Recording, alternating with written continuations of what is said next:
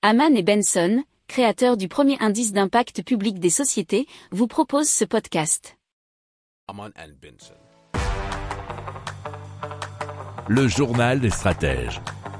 Le groupe Bell s'apprête à lancer un nouveau fromage à tartiner aux États-Unis et donc ce dernier comprendra des protéines laitières non animales. Ils ont été assistés par la société californienne Perfect Day euh, à l'origine d'une technologie de synthèse des protéines laitières. Donc ce sera un cream cheese végétal dans lequel seront donc ajoutées des protéines laitières, nous dit bfmtv.com. Alors pour les euh, produire, la société a développé un processus de fermentation de précision. Ce sont des micro-organismes qui vont se multiplier et cibler la synthèse de protéines spécifiques.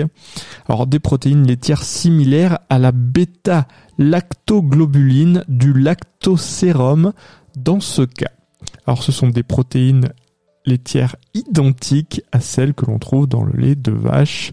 Apparemment, si vous aimez cette revue de presse, vous pouvez euh, vous abonner gratuitement à notre newsletter qui s'appelle La lettre des stratèges, LLDS, qui relate, et cela gratuitement, hein, du lundi au vendredi, l'actualité économique, technologique, énergétique, mais aussi de l'hydrogène, et puis de tout ce qu'on trouvera super intéressant pour votre vie.